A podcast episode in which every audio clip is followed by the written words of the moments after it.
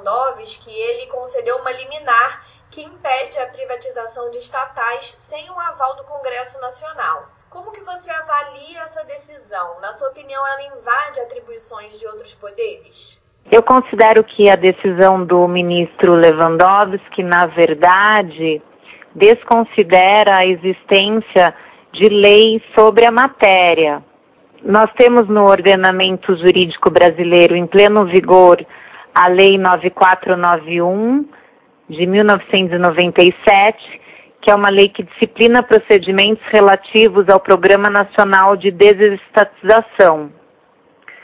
Tendo em vista a existência dessa lei, é plenamente possível, com essa autorização genérica já existente na lei, é, que o executivo tome decisões, inclusive através de decreto presidencial, para privatizar de forma individualizada tá, certos ativos, porque na verdade a gente já tem uma autorização genérica dada pela Lei 9491 e em pleno vigor, né, no Programa Nacional de Desestatização.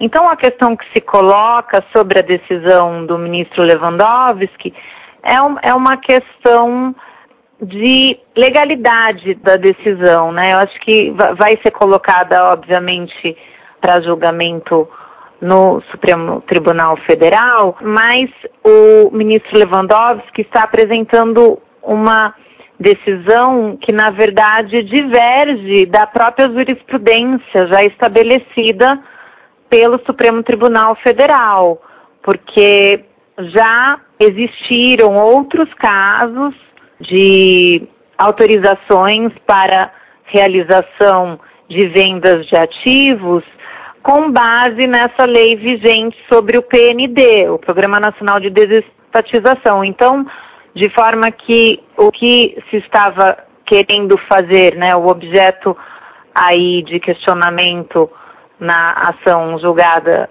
por liminar pelo ministro Lewandowski, já havia sido realizado em outras ocasiões. Ele está abrindo uma nova interpretação jurídica sobre um assunto que já estava sentado no Supremo Tribunal Federal com uma jurisprudência já previamente existente. Então, de fato, acaba criando uma instabilidade em todo o ordenamento jurídico, né, numa questão importante, numa questão econômica, numa questão que potencialmente traz prejuízos para o próprio Estado brasileiro. E não houve uma, uma mudança na legislação vigente, né? Se a gente já tinha uma legislação e o Supremo Tribunal Federal já entendia que era possível é, atos uh, individualizados com base na autorização da lei genérica, então acho que realmente não há que se abrir novos questionamentos sobre questões já previamente assentadas na jurisprudência. Então, Desse modo, é, a gente pode questionar, sim, se essa decisão é, não significa uma interferência do judiciário muito grande nessas questões econômicas, principalmente levando em conta que a decisão individualizada sobre privatização de certas unidades ou venda de ativos depende, na verdade, de política do poder executivo. Então, de certa forma, o poder judiciário acaba querendo tomar uma decisão que é de política pública, obstando atos determinados, individualizados, que não caberiam ser questionados pelo judiciário, porque existindo a lei que autorize, está dentro da ossada da decisão administrativa do Poder Executivo. Em que medida, na sua opinião, essa decisão prejudica a economia do país? Eu acho que ela prejudica significativamente, porque, inclusive, nós temos a discussão de casos uh, atuais, né, da, da própria Petrobras, que estava para vender uma série de, de ativos, inclusive refinarias.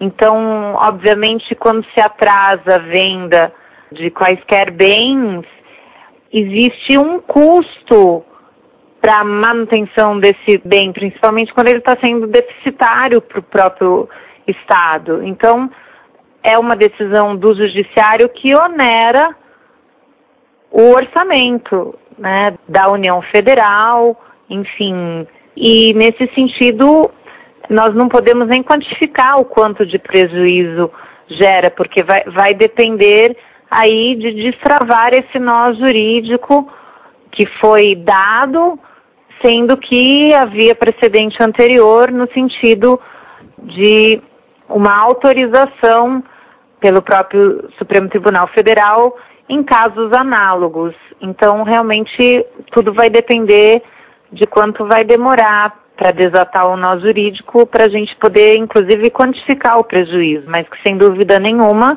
o prejuízo existe. Quais devem ser os critérios na hora da privatização de uma estatal?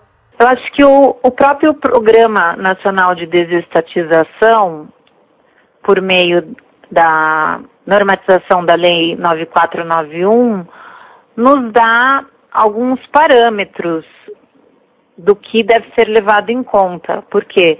Porque os objetivos fundamentais do, de um Programa Nacional de Desestatização incluem uma reordenação da posição estratégica do Estado na economia. Então, o Estado ele vai avaliar se as atividades que ele está explorando devem continuar a ser exploradas pelo setor público ou se o setor privado teria melhor condições de explorar as atividades. Então, a gente pode pensar até numa questão financeira. Muitas atividades, para serem exploradas devidamente, precisam de financiamento constante. Nós sabemos que hoje o Estado brasileiro, até por uma questão orçamentária deficitária, não tem condições de ficar injetando capital necessário para a exploração de atividade empresarial. Então, faz sentido que algumas dessas atividades, principalmente quando demandam um grande investimento, possam ser né, analisadas a fim de serem exploradas pela iniciativa privada. Nós temos esses parâmetros na própria lei, quer dizer, a lei também fala de uma melhoria na redução da dívida pública líquida. Então, é claro que uma estatal que é absolutamente deficitária, e nós temos alguns exemplos de empresas estatais que só têm gerado prejuízos anos após anos, não é possível que o Estado arque com esse ônus, arque com todos os custos financeiros para a continuidade da exploração do serviço por meio de estatal. Então, seria um outro caso de necessidade de, de, de transferência desses ativos e de, dessas responsabilidades para a iniciativa privada. Essas questões de retomada de investimentos de, e de diminuição de déficits, de prejuízos, são, são todas questões abarcadas pela própria legislação. A própria legislação cita também como parâmetro que a administração pública deve concentrar seus esforços nas atividades em que a presença do Estado seja fundamental. Quer dizer, então é de se questionar, a depender da estatal, é fundamental que o Estado concentre ali seus esforços, concentre ali o desempenho da, da, da atividade, precisa ser via Estado. Né? Quando não é fundamental, a própria lei possibilita essa transmissão da atividade da empresa estatal para a iniciativa privada. Então, são normalmente, eu acho que essas questões que devem guiar, até porque são positivadas no, na própria legislação e todas passam por uma avaliação de custo-benefício. A própria lei estabelece como um critério a avaliação de custos e benefícios. Da exploração dessa atividade econômica pelo Estado. Então, na medida em que o custo não justifique a exploração da atividade econômica pelo Estado, na medida em que o Estado tem que se concentrar nas atividades que são fundamentais, nós temos uma justificativa para que a atividade seja transferida para exploração pela iniciativa privada. Então, eu acho que essas são as bases, uma questão de custo-benefício, uma questão de financiamento, uma questão de eficiência na prestação do serviço e uma questão que recai, na verdade, sobre se a natureza do serviço ali prestado, da atividade desempenhada, tem que ser fundamentalmente exercida pelo Estado. Deu no Estadão uma matéria que diz que, com a injeção de mais de 18 bilhões do Tesouro por ano para fechar as contas, as estatais dependentes, que são aquelas que incapazes de gerar receita para bancar suas próprias despesas, pagam um salário médio mensal que ultrapassa 13 mil reais para cada um dos funcionários. Isso segundo um levantamento do Ministério do Planejamento. O que, que isso representa para a sociedade brasileira, Érica? Representa um ônus terrível, representa um ônus que não deveria existir. Basicamente, é uma anomalia do nosso sistema. Quando uma empresa não gera receita suficiente, não gera lucro suficiente para justificar a sua existência, ela não tem como continuar existindo no longo prazo. Porque é claro que todas as empresas estão sujeitas a passar por períodos de desequilíbrio né, no, no balanço financeiro, desequilíbrio aí entre gastos e receitas, mas, obviamente, isso não pode perdurar de uma maneira a, praticamente se estabelecer como uma constante.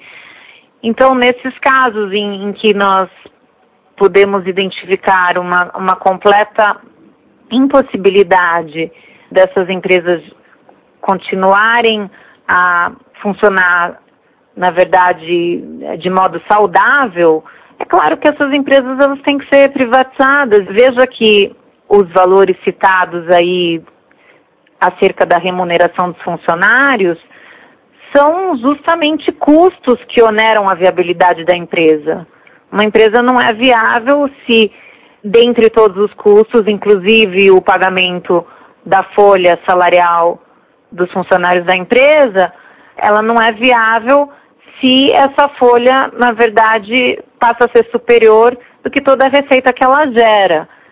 Então, não, não é justificável e o Estado brasileiro, ou seja, a nível muitas vezes estadual ou municipal, uh, não, não tem como arcar com sociedades estatais que tenham essas características. Infelizmente, são empresas que não deveriam estar aí, né? Elas não deveriam perdurar. Uma outra questão, né, que também foi publicada no Estadão, diz que a instituição fiscal independente fez um levantamento mostrando que houve um aumento de 11,4% por ano no número de funcionários dessas estatais dependentes. Em 2011, eram mais de 40 mil empregados contratados e isso continuou aumentando mesmo em 2016, que foi um ano de grave crise econômica aqui no Brasil. Em compensação, nas estatais independentes, que têm mais autonomia financeira, e aí incluem a Infraero, os Correios, por exemplo, o número de funcionários passou a cair em 2014. Como isso afeta a noção de mérito dentro dessas empresas? Com essas informações disponíveis, a gente vê claramente que tem um grupo de empresas que não leva em conta a questão do mérito, porque você não tem como expandir contratação num ambiente onde a empresa não é autossustentável. E, na verdade, o que nós temos, e é a variável que explica o, o porquê do aumento no volume de contratações dessas empresas, nós temos, na verdade, um grupo de interesses muito bem articulado, e esse grupo de interesses ele está fazendo lobby, obviamente, para conseguir extrair esses benefícios para os funcionários que estão trabalhando nessas empresas. Então, eles conseguem autorizações através de muito lobby, de muita articulação de bastidores, para que haja novas contratações numa situação que seria absolutamente incompatível com a realidade dessa empresa estatal. Né? O, o que se deveria pensar no, numa empresa estatal com esses problemas é, é, na verdade, de um programa de demissão voluntário, né? um PDV, como acontece em muitas empresas privadas.